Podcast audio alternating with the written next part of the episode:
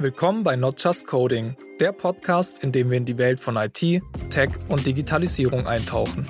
Gemeinsam entdecken wir verschiedenste Technologien, spannende Herausforderungen und innovative Lösungsansätze. Mach's dir gemütlich, viel Spaß bei der Folge.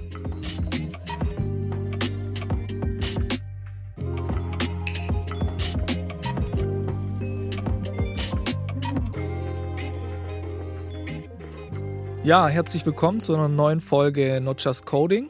Heute haben wir Björn Caroli als Gast bei uns. Björn ist Senior Consultant bei Novatec und Experte im Bereich BI. Und wer ich bin, wisst ihr hoffentlich schon. Wenn nicht, gibt es auf jeden Fall auch Folgen, da hört ihr das. Ansonsten freue ich mich jetzt auf die Folge mit Björn. Rund um das Thema BI natürlich, also passt logischerweise zum Fachgebiet, in dem sich Björn bewegt.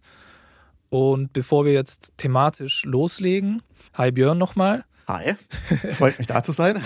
Sehr schön, freut mich auch. Wenn du dich einmal kurz vorstellen könntest. Ja, gerne. Äh, ich bin genau Björn. Äh, ich bin jetzt seit ungefähr fünf Jahren in der Novatec. Ähm, habe ursprünglich ein bisschen was in Richtung äh, Monitoring gemacht, App-D Consulting, ähm, bin dann aber relativ schnell auch in die BI Consulting übergeswitcht habe dann das BI für die Novatec mit aufgebaut oder sind wir jetzt gerade noch am Aufbauen. Ähm, begleite sonst Kunden ja in allem, was, was BI angeht, also Business Intelligence, äh, Reporting, aber auch äh, Data Engineering Themen und so weiter. Ähm, ich bin auch nicht unbekannt mit dem Podcast. Ich habe den in dem, in dem im Hintergrund quasi äh, mitgemacht und habe da die Folgen geschnitten äh, und genau das, das Podcast-Team da unterstützt äh, was ich auch immer noch also unterstütze. Ja. So viel zu mir. Gibt es noch irgendwas, was du wissen willst? ähm, nö, passt erstmal. Finde ich gut, dass du das noch erwähnt hast mit dem Podcast. Ja, absolut richtig. Dann würde ich sagen, steigen wir mal ins Thema ein. BI, für die Leute, die es nicht kennen, BI steht für Business Intelligence. Einfach noch mal ganz kurz angeschnitten. Ansonsten würde ich gerne einfach, ja, wie gesagt, fachlich, thematisch einsteigen. Und daher meine erste Frage an dich, Björn. Was genau versteht man denn unter Business Intelligence? Ja, das ist eine sehr gute Trickfrage, ähm, weil es gibt eigentlich nicht wirklich eine, eine, eine feste Definition für BI. Ähm, also ich habe ja einen Bachelor gemacht, einen Master gemacht, mit, mit vielen Leuten in Richtung BI mich unterhalten auf Messen, Kunden etc. Ähm, und jedes Mal hörst du eine andere Ansicht quasi, äh, was BI ist, was es beinhaltet. Ähm, was ich so für mich ein bisschen verstanden habe für BI und, und was ich ziemlich gut finde, ähm, als ja, man könnte es vielleicht als Definition nennen, ohne dass ich es jetzt wirklich definieren will, äh, ist, äh, dass es halt ein Überbegriff ist. Also BI ist ein Überbegriff, der alle Prozesse, Technologien, Tools etc. beinhaltet, ähm, mit dem Ziel, Daten zu analysieren, die Daten dann zu präsentieren als Informationen, ähm, was dann helfen soll, Entscheidungen datengetrieben zu treffen. Mhm. Das heißt, in erster Linie geht es um die Entscheidungsfindung, datenbasiert quasi. Genau, richtig. Da kommt es auch her. Also BI ist entstanden äh, aus den Decision Support Systems, also den Entscheidungsfindungssystemen oder Entscheidungsunterstützungssystemen. Ähm, da, da, kommt das Ganze auch her. Also es ist ja sinnig, dass, es, dass das auch quasi einer der, der Ziele da drinnen nachher ist. Ähm, in der Zwischenzeit kam da deutlich mehr noch dazu. Äh, der Kern, genau, ist quasi die, die, die datengetriebene äh, Entscheidungsfindung, Entscheidungsunterstützung, ähm, vor allem auch mit der Nachvollziehbarkeit von Entscheidungen dann ähm, mit drinne. Also dass quasi, wenn jetzt einer die Entscheidung sich nochmal angucken will oder so, wenn er dann die Daten dazu anguckt, dass der vermutlich auf die gleiche Entscheidung kommt ähm, oder zumindest nachvollziehen kann, wieso man denn äh, auf diese Entscheidung gekommen ist. Mhm. Und daher auch logischerweise dann der Name Business Intelligence. Ne? Also ich lerne quasi mein Unternehmen zu verstehen, mein Business zu verstehen und kann dann datenbasiert Entscheidungen treffen. Ja? Genau, richtig. Genau. Und du hast aber gesagt, der Begriff, also da gibt es verschiedene Definitionen und es gibt keine einheitliche Definition. Das heißt, der Begriff an sich ist, umfasst viele Themengebiete, viele Komponenten, viele Bereiche. Ähm, kannst du vielleicht so ein bisschen anschneiden, was das umfasst? Ja, genau. Also erstmal kurz als so kle ganz kleine Mini-Abgrenzung. Also was man in, in, in der Business Intelligence auch noch immer hört äh, oder welche Begriffe man dann auch hört, ist zum Beispiel sowas wie Data Intelligence. Äh, das be beschäftigt sich dann hauptsächlich mit quasi mhm. äh, den Daten an sich. Ähm, dann gibt es zum Beispiel noch was, äh, also Business Analytics. Ähm, da kann man jetzt auch sagen, ja, Business Analytics ist ein Riesenfeld, äh, gehört aber irgendwie auch in die BI mit rein. Äh, aber du, du kannst auch Data Analytics machen, ohne BI zu machen. Also BI ist, wie gesagt, eben so ein, ja, ein Überbegriff, wo viele Sachen beinhaltet. Ähm, als Hauptbestandteile im Endeffekt äh, würde ich jetzt einfach mal so durchgehen von quasi den Daten vorne ähm, bis hin dann eben nachher zur Entscheidung starten würde quasi das oder was zu BI gehört mit den Datenquellen. Äh, also ich brauche ja irgendwo Daten, das ist ja, ist ja logisch. Äh, das können dann ERP-Systeme sein, CRM-Systeme sein, HR-Systeme sein, irgendwelche IoT-Systeme sein, wo Maschinendaten reinlaufen. Ähm, also das, das kann dann wirklich alles sein. Äh, und die, aus den Daten geht es dann quasi mhm. eben die Entscheidung nachher zu extrahieren, sage ich jetzt mal. Also die, die Informationen zu extrahieren für die Entscheidungen. Ähm, das macht man dann über irgendwelche Datenintegrationen, also im Normalfall mit ETL-Tools, also Extract, Transform, Load Tools, wo ich mir quasi die Daten aus den Datenquellen ähm, extrahiere, die Datenqualität mir angucke, äh, die in ein einheitliches Schema bringe und so weiter, äh, um die dann irgendwo in den Datenspeicher zu legen. Äh, da gibt es dann auch mehrere Ansätze. Äh, klassisch aus der BI äh, wäre im Endeffekt der äh, zentrale Datenspeicher, das Data Warehouse. Ähm, es gibt aber inzwischen auch dezentrale Ansätze, wie zum Beispiel sowas wie den Data Mesh. Ähm, genau, die, aber irgendwo brauche ich halt was, wo die Daten dann nachher liegen, um die quasi zentral oder halt dezentral zu lagern und dann analysieren zu können. Und in der Analyse äh, gibt es dann im Endeffekt auch ein paar Möglichkeiten. Da geht es dann, wie gesagt, in die Business Analytics auch mit rein. Äh, da geht es dann ja im Grunde genommen vier verschiedene Arten der Analyse. Es gibt die Descriptive Analytics, also die beschreibenden Analysen, ähm, wo dann die historischen Daten, die quasi angelaufen sind im ERP-System zum Beispiel, äh, angeschaut werden, äh, um ein bisschen zu klären, was ist denn geschehen, also quasi die Vergangenheitsansicht, was ist denn passiert. Ähm, das nächste, was es da noch gibt, äh, sind die Diagnostic Analytics, also die diagnosische Analyse. Ähm, die will ein bisschen zu klären, wieso ist denn was geschehen? Also, wieso habe ich jetzt einen, äh, ja, mhm. einen Fall gehabt in meiner Maschine oder wieso ähm, ja, wurde der Auftrag jetzt nicht korrekt oder im, im Rahmen quasi äh, produziert oder so. Dann gibt es noch die Predictive Analytics. Äh, das sind quasi die vorausschauenden Analysen. Ne? Das ist quasi das, was wird geschehen, also die, die Zukunftsansicht, äh, wo quasi geguckt wird, ähm, was wird denn passieren in der nächsten Zeit. Und äh, das vierte ist dann, da geht es in Richtung Machine Learning auch, wäre dann die Prescriptive Analytics, also die preskriptive Analyse. Ähm, die sagt so ein bisschen quasi, welche Auswirkungen hat dann irgendwas irgendeine Vorgehensweise, irgendeine Entscheidung etc. auf mein Ergebnis. Genau, das ist so dann äh, der, der Analyse-Part quasi von der BI. Ähm, danach geht es dann in die äh, dimensionelle mhm. Datenmodellierung, also dass ich mir quasi für meine Reports nachher ein Datenmodell baue. Äh, da gehen wir dann, wie gesagt, in so Richtungen Star-Schemas, Dimension, Facts etc. Ähm, also Star Schema ist eine, eine Möglichkeit, quasi ein dimensionales Datenmodell äh, Analyse optimiert oder Reporting optimiert zu erstellen. Ähm, da werden dann die ganzen Daten in Dimensionen und Fakten äh, geteilt. Also Fakten enthalten dann die tatsächlichen äh, Business Information. Das kann man aus dem ERP-System so angucken. Ähm, das sind dann meine einzelnen Transaktionen zum Beispiel. Ähm, und äh, die Dimensionen sind dann irgendwelche ähm, Kontexte, wo ich quasi dann meine Fakten filtern kann. Also beispielsweise eine Dimension nach der Zeit, eine Dimension nach dem Standort, eine Dimension, ähm, um was für eine Transaktion handelt es sich, sind überhaupt Einkauf, Verkauf oder sonst irgendwas. Danach kommt dann quasi das, das Reporting oder Dashboarding, äh, auch mit oftmals mit BI-Tools, äh, wo dann quasi Reports anwendungsbezogen gebaut werden. Ähm, um eben die Entscheidung von einem Mitarbeiter äh, zu unterstützen. Okay. Und drumherum liegt dann noch so ein bisschen, was man auch nicht vergessen darf, das äh, Metadata Management, äh, Data Lineage ist so ein Thema, also quasi die Nachvollziehbarkeit von Daten, äh, wo kommen die Daten denn her, mhm. Äh, wie ist jetzt eine spezielle KPI berechnet, äh, auf welchen Daten basierte das jetzt genau. Und äh, dann auch natürlich äh, CICD, also Continuous Integration, Continuous Development und DevOps. Das sind noch so, so Themen, die quasi noch drumherum liegen. Okay.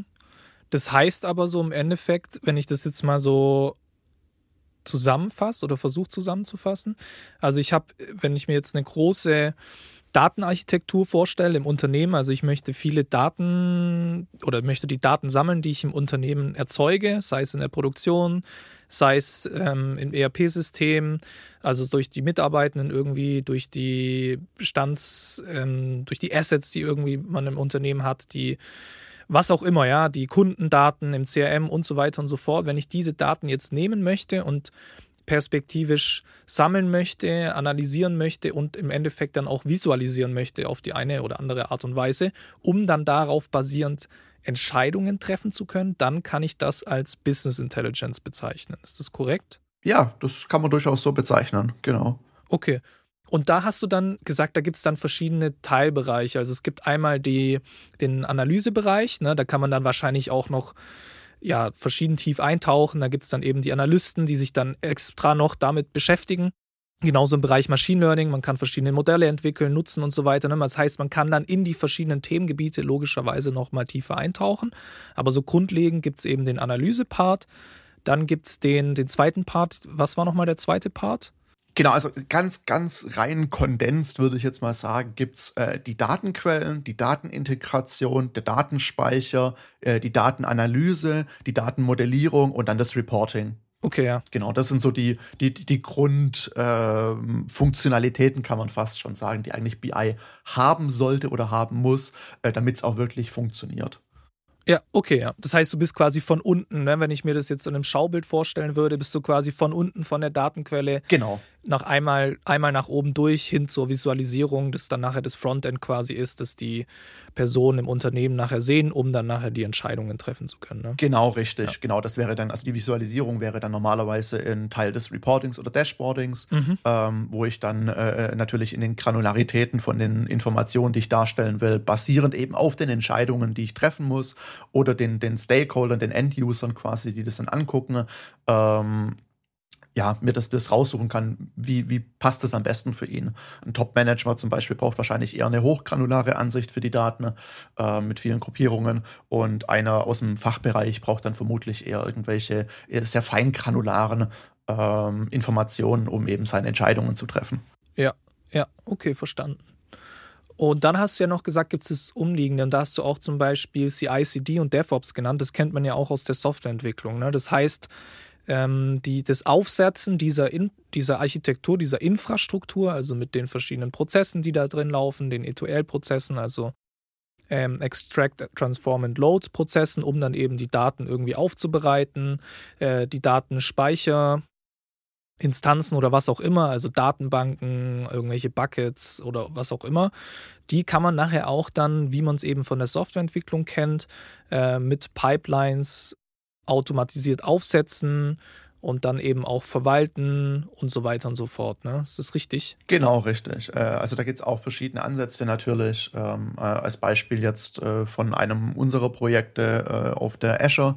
Ähm, wir haben dann als Orchestrierungstool, also als ETL-Tool quasi, ähm, für die ganzen Pipelines die Data Factory äh, und die ist dann natürlich auch mit, mit CICD angebunden. Das heißt, wir haben dann Release Management dahinter. Äh, wir können da die von Dev auf Prod einfach releasen, eben wenn wir Änderungen haben. Ähm, genau. Okay, okay, verstanden. Das heißt, wir haben jetzt einmal so einen groben, groben Überblick darüber, was BI umfasst und was es ist, was es bedeutet. Und ähm, du hast ja jetzt am Anfang auch schon mal gesagt, ähm, ich möchte Entscheidungen treffen oder es geht grundlegend darum, Entscheidungen treffen zu können auf Basis von, von Business-Daten, logischerweise, deswegen auch der Name Business Intelligence. Ähm, und Es ist ja aber so, dass man jetzt auch, also Reporting an sich kennt man ja auch schon. Also man kriegt irgendwie jetzt eine Excel-Tabelle mit irgendwelchen Reports und so weiter. Ähm, kennt man ja aus dem Unternehmen. Wie ist es jetzt davon abzugrenzen? Also warum, warum brauche ich das jetzt und wie grenzt sich das jetzt vom herkömmlichen Reporting ab? Also du kannst BI theoretisch auch machen mit äh, Excel-Sheets oder PDFs. Ähm, mhm. das, ist, das ist quasi dann auch so ein bisschen das klassische BI.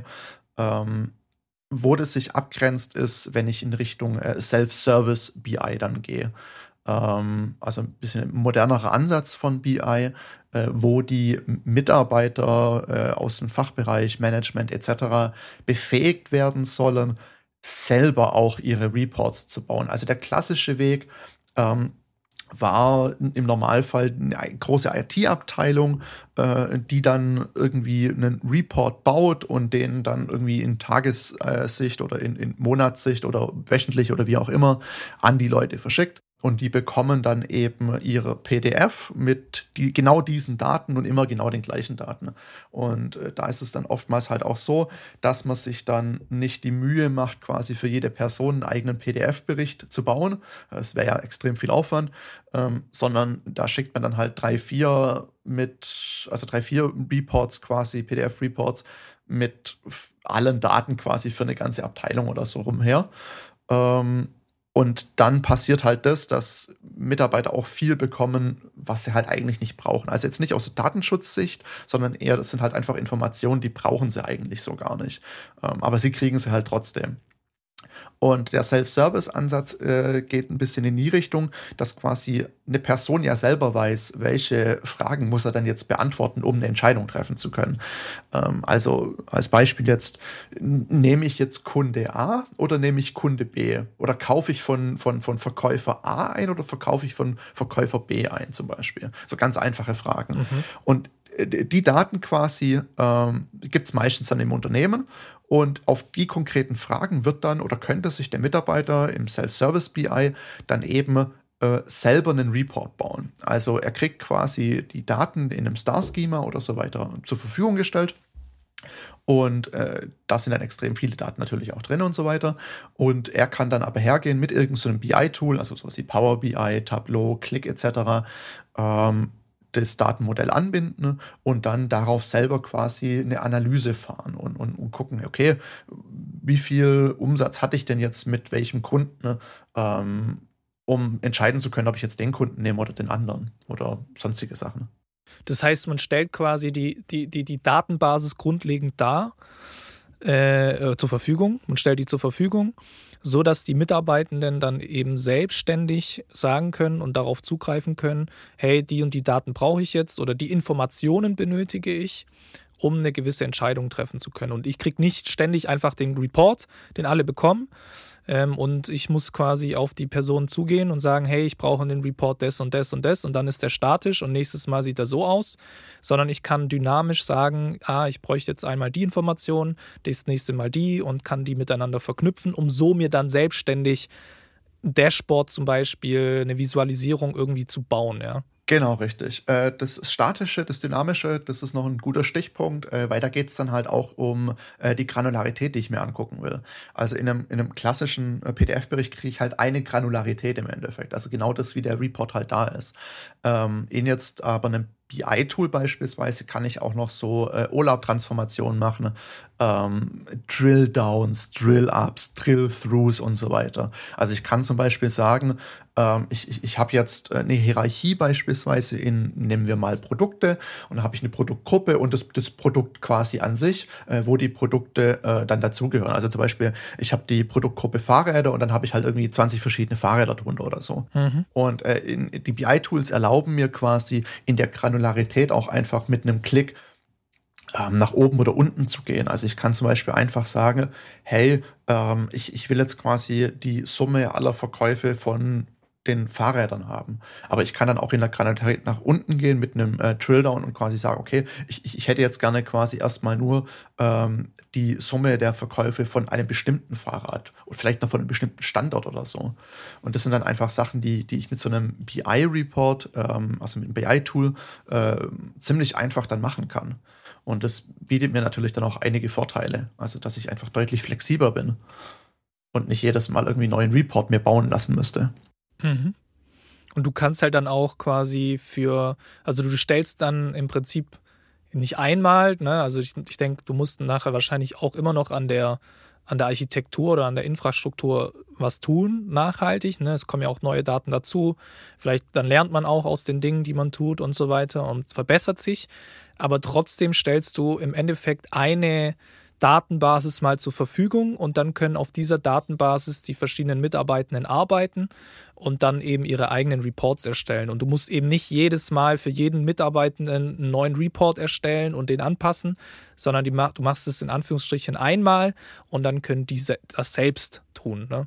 Ja, genau richtig. Also was sie auf jeden Fall machen äh, in, im, im, zentralisierten Ansatz, das ist quasi dann, äh, so wie du das gesagt hast, da geht man dann eben her und hat eine Datenbasis im Normalfall in einem Data Warehouse, hat dann ein Datenmodell, was drüber liegt.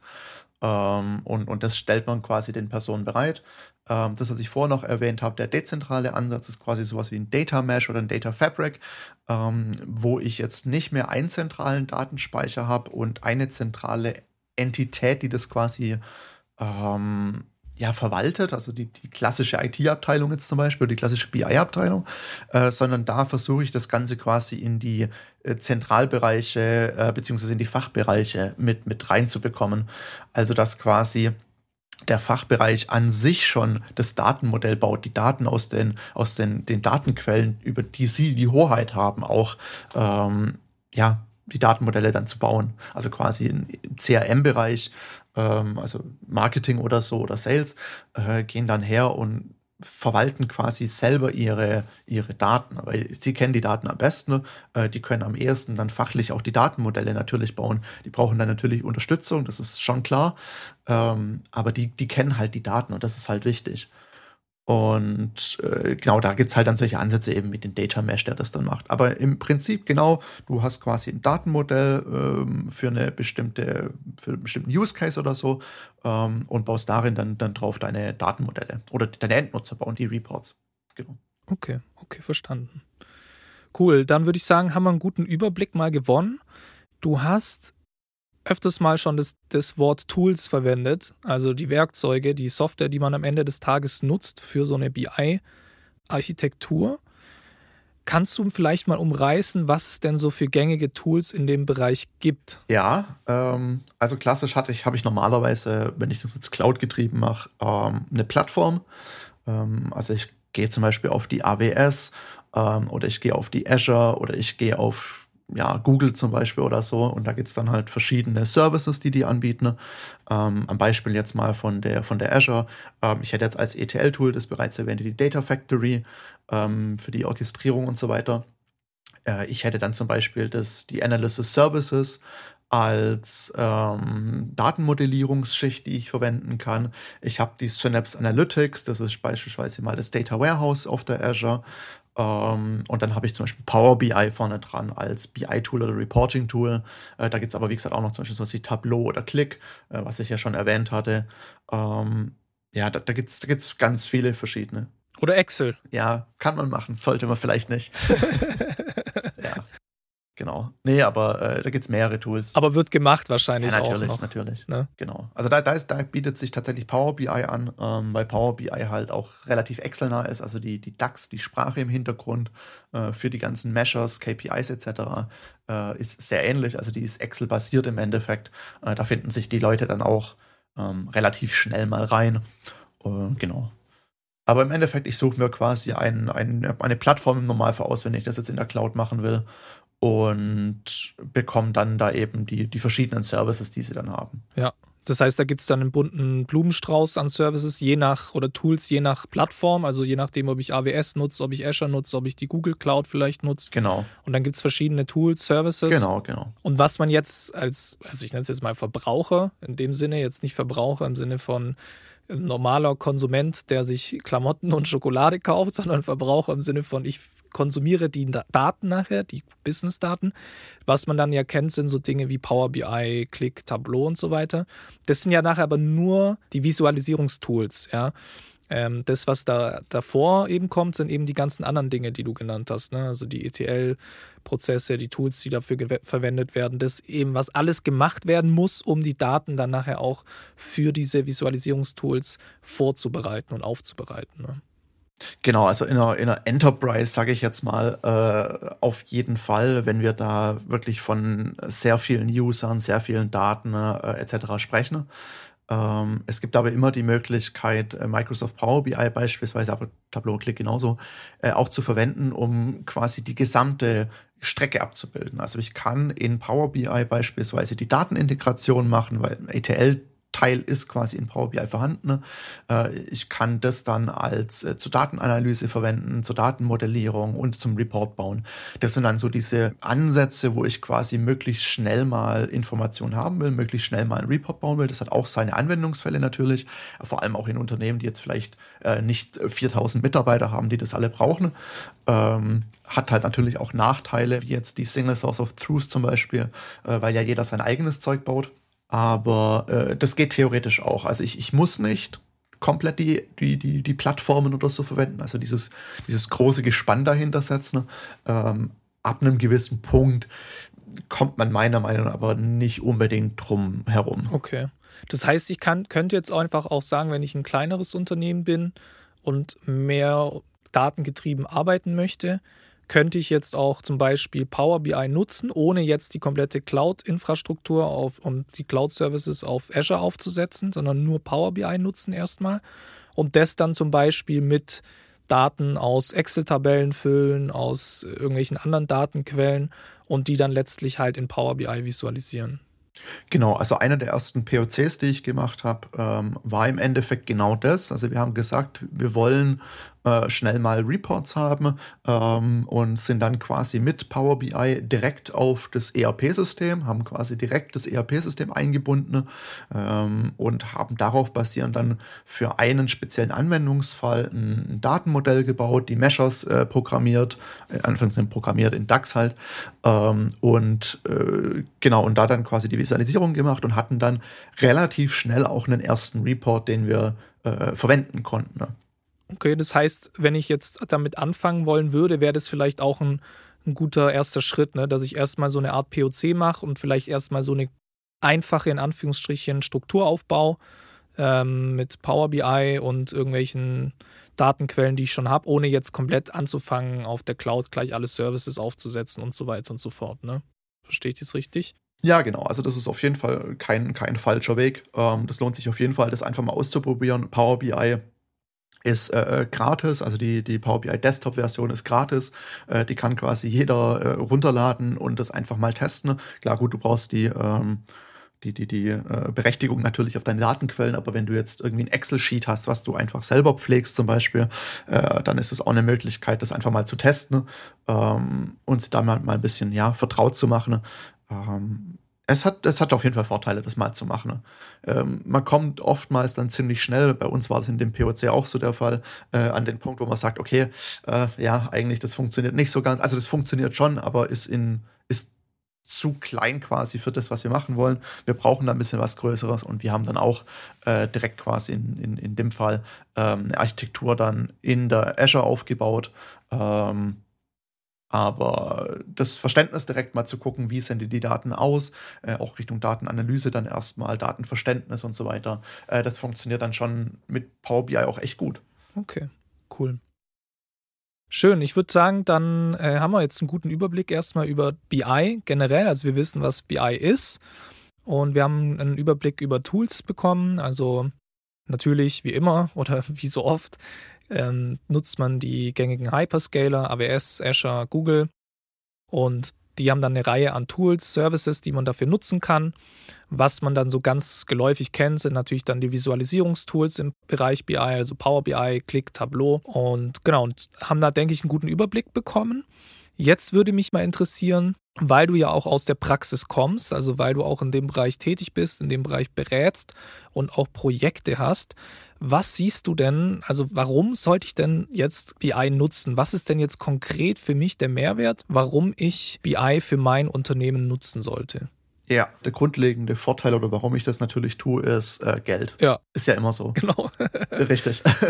Aber um da jetzt ein bisschen eine bessere Antwort zu geben, äh, ist halt, ich kann dann dadurch bessere Entscheidungen äh, eben schneller treffen. Das ist so der, der Kern quasi. Also ich kann erst natürlich datengetriebene Entscheidungen treffen, aber im Normalfall kann ich äh, bessere Entscheidungen halt treffen und die halt schneller treffen. Ähm, und das ist so der, der größte Vorteil, den ich eigentlich so auch da drin sehe, auch bei, bei Kunden und so weiter sehe. Ähm, und das Zweite, was man nicht unterschätzen darf, ist äh, sein Unternehmen tatsächlich besser kennenlernen. Also äh, ich, ich höre es öfter, dass, ach, ich kenne mein Unternehmen doch. Das ist valide, das ist meistens auch korrekt, aber ich bin der Meinung, man kann es nie genug kennen. Also vor allem datengetrieben nie genug kennen. Und man ist teilweise echt überrascht, was man da dann für, für, für Mehrwert rausziehen kann, wenn man sein Unternehmen besser kennt. Und nicht nur sein Unternehmen natürlich auch, sondern es hilft einem dann natürlich auch den Markt und die Marktposition besser zu verstehen. Mhm. Und das Ganze wiederum hilft dann dabei, irgendwelche Opportunities früher zu erkennen. Also wenn ich Marktsegmentierungen mache, Marktanalysen mache, äh, die auch Teil von BI sein können natürlich, äh, und dann mein Unternehmen dagegen stelle und dann vielleicht Trends auch erkenne ähm, und dadurch äh, Opportunities quasi früher erkenne als der Markt. Und äh, dann hätte ich direkt schon eben den Marktvorteil. Und das spiegelt sich natürlich dann direkt wieder in Geld äh, wieder, wenn ich halt der Erste am Markt bin beispielsweise. Mhm. Aber man hat auch so Low-Hanging Fruit, sage ich jetzt mal, wie äh, dadurch kriegt man eine verbesserte Datenqualität. Ähm, weil man einfach mehr mit den Daten auch macht, die, die Daten auch oftmals challenged ähm, und dann quasi die, die Datenqualität im Unternehmen allgemein anhebt äh, was dann wieder auch natürlich zu besseren Entscheidungen einzahlt. Mhm. Und dann aber auch solche Sachen wie, wie Compliance, Risikomanagement. Äh, das, das sind dann alles so Sachen, die man oftmals unterschätzt, aber die dann auch mit reinspielen. Also wenn ich meine gesetzlichen Vorschriften ähm, besser einhalten kann und das auch einfacher nachweisen kann, das sind auch wieder Arbeitsstunden, die ich quasi weniger investieren muss als Mitarbeiter. Und das ist natürlich auch dann immer vorteilhaft. Okay. Das heißt im Endeffekt, wenn ich jetzt nochmal, also du hast gemeint, einmal schaffe ich es schneller, bessere Entscheidungen zu treffen. Also ich habe natürlich die Daten, die ich brauche, schneller parat. Ich muss nicht irgendwie die Daten zusammensuchen, sondern ich habe sie zum einen schon parat, zum anderen gibt es wahrscheinlich auch Daten, die ich sonst gar nicht hätte. Ja, das heißt, ich, die Entscheidungen, die ich treffen kann, sind fundierter und auch vielleicht nachhaltiger, vielschichtiger. Das zum einen ähm, also besser und zum anderen eben schneller. Also ich, ich, ich spare mir Kosten, weil Zeit natürlich eingespart wird. Und wahrscheinlich auch vermeide ich potenziell Fehlentscheidungen auch zu treffen, nehme ich mal an. Ne? Ja, natürlich. Okay. Und dann hast du gemeint, das andere sind dann auch Potenziale erkennen, würde ich es einfach mal zusammenfassen. Ne? Also ich kenne mein Unternehmen besser, mhm. weil ich mein Unternehmen in gewisser Weise transparent mache. Ähm, also ich sehe, was dort passiert und das in Form von Daten. Und das, du hast ja gemeint, ganz am Anfang, BI geht ja potenziell bis, wenn ich jetzt ein fertigendes, also ein produzierendes Unternehmen habe, bis runter zu den IoT-Daten, also zu den Maschinen, zu den Anlagen, hin zu Kundendaten und so weiter und so fort. Das heißt, ich habe einmal einen Überblick über mein gesamtes Unternehmen, wenn ich das dann möchte, und kann eben dann auch ähm, ganz vielschichtige äh, Dinge sehen, Potenziale erkennen, Optimierungspotenziale erkennen. Ich sehe, wenn irgendwie Maschinen vielleicht zu viel Strom verbrauchen ähm, oder ich kann anderweitige Analysen fahren, um gewisse Prozesse zu verbessern. Plus, was du auch noch gesagt hast, du kannst ja potenziell auch Marktdaten integrieren. Also ich kann Daten von Mitbewerbern anschauen, Dinge, die, im Markt passieren, die mit meinen Daten übereinander legen und dann so auch potenziell zum Beispiel Trends zu erkennen. Ne? Genau, also es gibt ja genug Marktforschung, äh, die getrieben wird, genug Statistik, Seiten und Quellen, die man sich angucken kann über äh, spezielle äh, Bereiche jetzt zum Beispiel. Manufacturing ähm, oder, oder Finance oder sonst irgendwas. Äh, da gibt es ja auch Benchmarks quasi. Äh, und wenn ich natürlich die, die Benchmarks dann kenne, dann kann ich ja mein Unternehmen gegen die Benchmarks setzen und, und gucken, ähm, bin ich aktuell besser als der Benchmark, äh, bin ich schlechter als der Benchmark äh, oder halt, mhm. woran liegt das vielleicht sogar? Je nachdem, wie feingranular natürlich dann die, die Benchmarks und die Statistiken auch sind. Mhm. Und dann hast du noch gesagt, im Bereich Governance gibt es noch was, ne? Was war das nochmal da genau? Der Mehrwert? Mhm. Also Richtung äh, Governance gibt es mehrere Sachen natürlich. Also zum einen, äh, wenn ich jetzt irgendwelche gesetzlichen Vorschriften habe, die ich einhalten muss, mhm. dann kann das relativ komplex sein, die Daten zu bekommen, die Daten zu analysieren, die Daten im Unternehmen zu finden und ähm, bereitzustellen. Und wenn ich das halt in mein BI auch mit integriere, äh, kann ich das halt auch quasi ad hoc auf Knopfdruck mir immer machen. Ähm, Genau, also da gibt es zum Beispiel, wenn ich jetzt irgendwelche SLAs habe oder so mhm. gegenüber meinen Kunden, die ich einhalten muss, ähm, kann ich das zum Beispiel da drinnen machen. Ähm, ich kann aber auch, ja, Steu Steuersachen zum Beispiel. Mhm. Es ist auch einfach, kann ich theoretisch auch in mein BI mit reinnehmen und äh, die Daten dann da analysieren und bekomme dann schneller das Reporting aus. Wobei Steuer nochmal ein bisschen extra Thema ist. Da gibt es vom Gesetzgeber ja äh, viele Sachen, die ich einhalten muss. Das ist dann nochmal was ganz Eigenes, aber ja. Ja, ja. Okay. Und dann hast du gemeint, klar, Low-Hanging Fruit, weil man sowieso sich mit den Daten des Unternehmens quasi auseinandersetzt, die aufbereitet, ist die Datenbasis und Qualität nachher. Mit der kann ich dann beliebige Dinge tun, ich kann die analysieren, ich kann weitere Sachen einfach damit tun und habe die Basis schon ähm, und kann sie eben weiter, weiter verwenden. Ne? Genau, genau. Okay. Und das war jetzt mal, sage ich mal, so grundlegend ähm, der Mehrwert, einfach nochmal so als Überblick. Wie sieht es denn jetzt konkret mit Anwendungsfällen aus? Ähm, Dinge, die du vielleicht jetzt auch aus eigenen Projekten berichten kannst, wo du sagst, ähm, das hast du gesehen, das kann man damit ganz gut machen, wo nochmal vielleicht auch der Mehrwert klar wird. Mhm. Also BI kann man quasi überall im Unternehmen machen, wo man irgendwelche Businessdaten hat ähm, und wo man quasi Informationen aus Daten ziehen will. Ähm, spontan, was mir direkt so einfällt, wäre äh, so eine operative Effizienzoptimierung beispielsweise, weil du auch vor was oder vor IoT nochmal gesagt hattest. Ähm, das zum Beispiel wäre sowas, wo ich quasi mir angucke, ähm, wie kann ich jetzt meine, meine operative, also meine Maschinen, meine Produktion etc., äh, wie kann ich die jetzt zum Beispiel optimieren? Ja, da spielen dann sowas wie IoT-Daten mit rein, da kommen aber dann auch so Sachen wie, wie Rüstzeiten vielleicht mit rein, die ich im ERP tracken kann. Ähm, ja, solche Sachen zum Beispiel. Ähm, und jeder, der im Manufacturing arbeitet, äh, wird mir da vermutlich zustimmen, äh, wenn ich in der äh, Operations, ähm, also in der Produktion nachher optimiere und da effizienter bin, dann schlägt sich das immer direkt quasi auf, auf den Umsatz und den Gewinn quasi aus. Genau.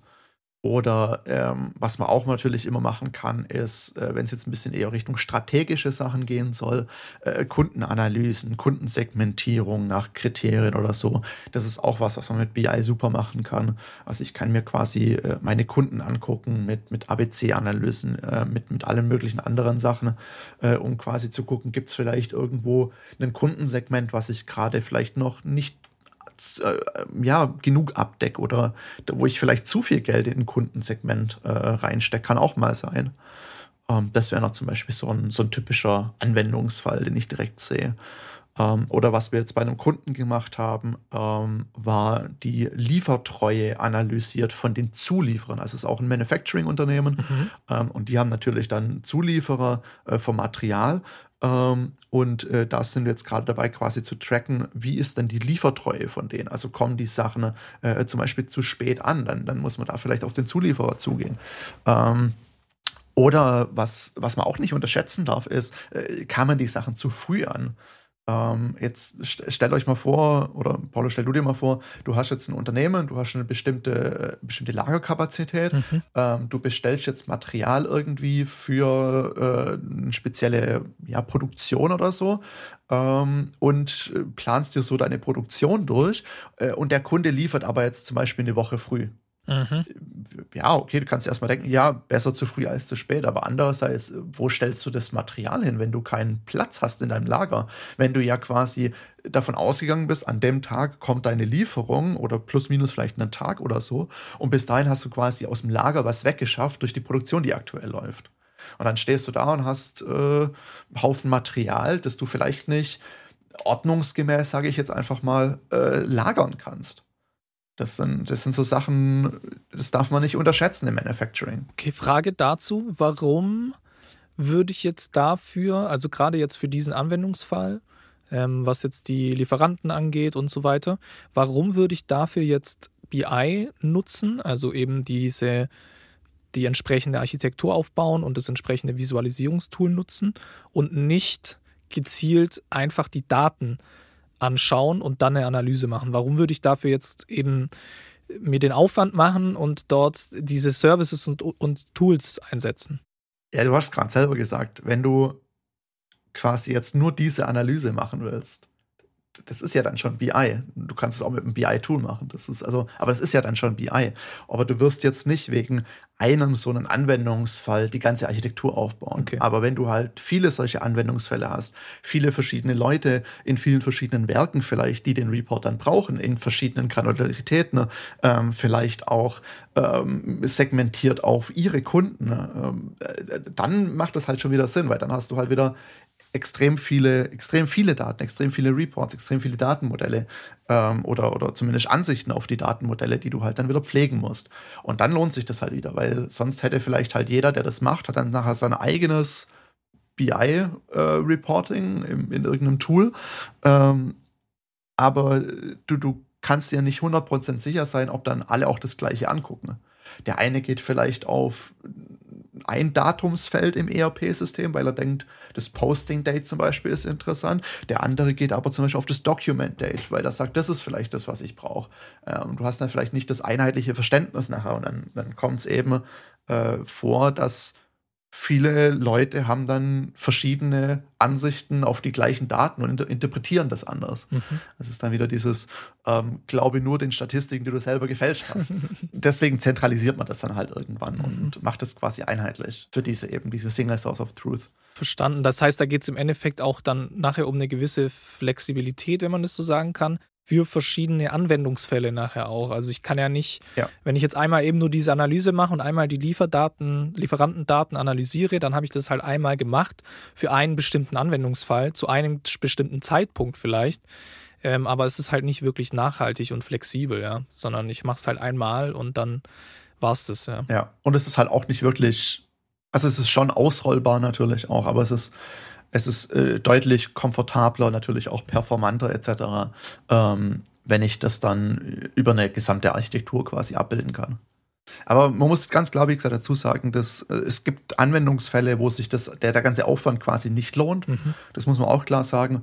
Wenn jetzt wirklich, man hat im Einkauf zwei Leute sitzen, die nebeneinander sitzen ähm, die ihre Zulieferer angucken, dann reicht vermutlich auch ein Power BI Report oder so ohne diese Architektur. Wenn ich jetzt aber halt wirklich zehn Standorte habe, in Europa verteilt, verschiedene Sprachen vielleicht noch, äh, zigtausend Kunden habe, zigtausend ähm, irgendwie Lieferungen täglich in verschiedenen Werken bekomme ähm, und das Ganze dann auch noch verknüpfen will mit vielleicht anderen Daten oder so, die aus, aus dem CRM vielleicht kommen oder das mhm. weiß ich nicht, irgendwo anders her, dann macht das halt schon wieder Sinn. Okay. Okay, verstanden. Es ist quasi das, das Abschätzen, ähm, wann macht das Sinn und wann nicht. Das ist, das ist, kommt auf den Anwendungsfall immer drauf an. Ja, ja. ja. Okay, dann habe ich einen guten Blick auf potenzielle Anwendungsfälle. Ich meine, da gibt es ja wahrscheinlich äh, extrem viele. Das ist wie immer halt ja. total unternehmensspezifisch und branchenspezifisch. Je nachdem, was man halt für ein, für ein Unternehmen hat und je nachdem, was man tut, gibt es auch unterschiedliche Anwendungsfälle. Ne? Das heißt, ähm, vielleicht auch, um in die Richtung zu gehen jetzt, wie man nachher zum Beispiel vorgehen könnte, um das dann ein, aufzustellen, äh, macht es vielleicht dann Sinn, dass man ähm, irgendwie mal anfängt, gewisse Anwendungsfälle auszuarbeiten und dann vielleicht mal einen Anwendungsfall umsetzt, um dann von da ausgehend weiterzumachen? Oder wie würdest du sagen, könnte man jetzt zum Beispiel vorgehen, um das Thema BI anzugehen? Ja, Also gibt es mehrere Möglichkeiten. Ich denke, äh, Low-Hanging mal anzufangen mit einfach vielleicht einem BI-Tool für einen Anwendungsfall. Einfach mal die Daten angucken, einfach mal ausprobieren, das ist auf jeden Fall kein, kein schlechter Weg. Äh, da sieht man dann auch schnell, reicht es oder reicht es nicht. Ähm, und äh, dann würde ich quasi starten mit, ähm, also ich, ich, ich hangel mich da so ein bisschen dran ran. Ich habe da ein gutes Buch mal gelesen vor ich glaube in meiner Bachelorzeit war das. Äh, das nannte sich äh, Business Intelligence Guidebook äh, von Rick Sherman. Ähm, der zeigt so ein bisschen an, wie kann man denn BI im Unternehmen ich sage jetzt mal, durchbringen und aufsetzen, um da wirklich auch einen Mehrwert rauszuhangeln. Ähm, und da gibt es dann verschiedene Schritte zusammengefasst. Mit was ich da anfangen würde, wäre erstmal ähm, eine klare Definition von den Geschäftszielen. Also, dass erstmal quasi geguckt wird, was sind die Ziele, wo, was brauche ich quasi, um die zu tracken und so weiter. Ähm, das zweite, was man nicht unterschätzen darf, ist dann, ich, ich würde gucken, steht das Top-Management quasi dahinter? Ähm, weil ohne die Management, die Top-Management, Geschäftsführungsunterstützung ähm, scheitert so ein BI-Projekt äh, im Normalfall, würde ich jetzt sagen. Ich habe jetzt da keine Daten, um das zu belegen, aber äh, wenn das Top-Management nicht dahinter steht, steckt das Geld nicht dahinter und dann scheitert das im Normalfall. Ähm, und dann würde ich quasi starten mit einer, mit einer BI-Strategie. Ähm, also quasi, welche Bereiche, wie soll das sein, also dezentral, zentral etc. Da würde ich mir erstmal Gedanken machen, ähm, wie quasi so eine BI-Strategie jetzt für ein Unternehmen oder für mein Unternehmen quasi jetzt aussehen sollte. Und genau, und dann würde ich tatsächlich äh, schrittweise implementieren. Also ich würde dann erstmal mit, mit einem POC anfangen, auch nicht vielleicht direkt mit, äh, mit allen, ähm, allen Services, die ich dafür brauche. Äh, vielleicht wirklich erstmal langsam starten ähm, und einfach mal gucken, wie weit komme ich damit. Äh, brauche ich dann vielleicht noch irgendwas? Da, da, lernt man auch durchs Doing dann. Das ist in jedem Anwendungsfall dann anders. Ähm, und wenn man dann mal so einen POC vielleicht mal für einen Anwendungsfall in einem Fachbereich hat, dann macht man vielleicht mal den nächsten. Mhm. Oder macht man vielleicht mal was für einen anderen Fachbereich. Oder äh, man, man, man sucht sich irgendwas raus, was vielleicht mehrere Fachbereiche auch äh, kombiniert, wo beide was davon haben. Ähm, und, und so hangelt man sich dann quasi da entlang und probiert einfach quasi erstmal. Ähm, und wenn man sich da dann sicher ist, äh, da gehört dann natürlich mehr dazu. Also so ein, ein richtiges BI im Unternehmen, wie wir es jetzt durchgesprochen haben, umzusetzen, äh, das ist auch nicht innerhalb von, von drei, vier Monaten erledigt. Mhm. Also das ist, das sind, das sind Jahre an Arbeit im Normalfall und das ist auch nie fertig. Also das ist, ja, das, man hat vielleicht in einem, in einem Jahr dann oder so irgendwie die ersten Reports und so weiter hat man dann, aber das ist dann noch lange nicht fertig. Man wird immer neue Daten finden, man äh, wird immer irgendwie finden, oh, da fehlen mir Daten, ich habe die Daten gar nicht, ich muss die Daten erst erheben. Äh, also das ist BI im Unternehmen, das wie gesagt, dass das lebt und äh, das entwickelt sich auch immer weiter. Irgendwann muss ich dann in, in Schulungen von Mitarbeitern natürlich noch mit reingucken. Ich muss dann Data Governance mir angucken. Also das, das ist, das ist riesig. Aber wichtig ist, glaube ich, schrittweise das zu machen, mal mit einem zu starten und dann wirklich einen Schritt nach dem anderen das Ding aufbauen. Nicht direkt versuchen, alles, alles, was man irgendwie tun will, zu implementieren ähm, oder wo man denkt, dass man das braucht äh, weil dann hat man ziemlich lange, bis man da wirklich einen Mehrwert mal rauszieht. Und dann ist es auch immer schwer, wenn, wenn das so ewig sich zieht, äh, zu argumentieren, warum wir das jetzt überhaupt tun. Also mein, mein Vorschlag, also konkreter Vorschlag wäre, sucht euch ein, zwei kritische Anwendungsfälle raus mhm. im Unternehmen, die euch direkt beschäftigen, die ihr aktuell nicht abdecken könnt oder nicht gut abdecken könnt und setzt das erstmal vielleicht um, vielleicht auch nur mal mit einem Power BI Report oder mit einem Tableau Report oder einem Click oder sonst irgendwas. Ähm, und verwendet es erstmal ein bisschen und guckt, kriegt ihr da wirklich Mehrwert raus? Ähm, und wenn ja, dann kann man eben das auch ziemlich einfach, also in Anführungszeichen einfach argumentieren, da jetzt weiterzumachen und auch Geld zu investieren. Weil das muss man ganz klar sagen, es ist auch natürlich ein Invest. Also das, ist, man kriegt die Azure Services natürlich nicht kostenlos. Ja, klar. Das, äh, das ist klar. Ja. Aber so würde ich quasi erstmal starten dann und mich dann entlanghangeln quasi an den Anwendungsfällen und das dann größer aufziehen. Okay, cool. Super, danke dir. Dann habe ich da auch einen guten Blick drauf gewonnen, auch jetzt gerade, ähm, wie man dann vorgehen könnte, ist, wie oft halt, ne? Schritt für Schritt, kleine ähm, Schritte tun und sich dann eben da ganz entlanghangeln. Agil. Ganz agil, genau. Schauen, wie sich entwickelt, iterativ und so weiter. Klar. Um dann eben letztlich zum Zielbild zu kommen und ähm, ja, sein Unternehmen transparent machen und datengetrieben arbeiten zu können. Ja. Cool. Ja. Dann, Björn, würde ich sagen, sind wir, sind wir am Ende unserer heutigen Folge. Vielen Dank dir für den guten Überblick. Danke dir auch fürs, fürs mich interviewen.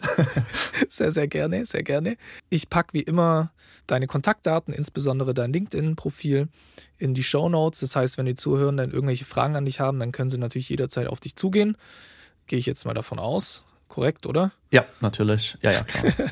Alles klar, super. Was hättest du gemacht, wenn ich jetzt Nein gesagt hätte? ja, das, ja, das ist ein guter Punkt.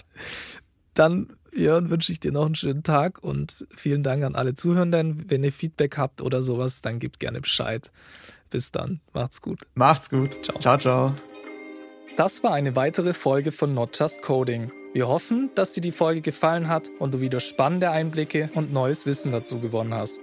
Lass uns gerne eine Bewertung oder Feedback da und teile den Podcast mit allen Menschen, die auch davon profitieren könnten. Mach's gut, bis zum nächsten Mal.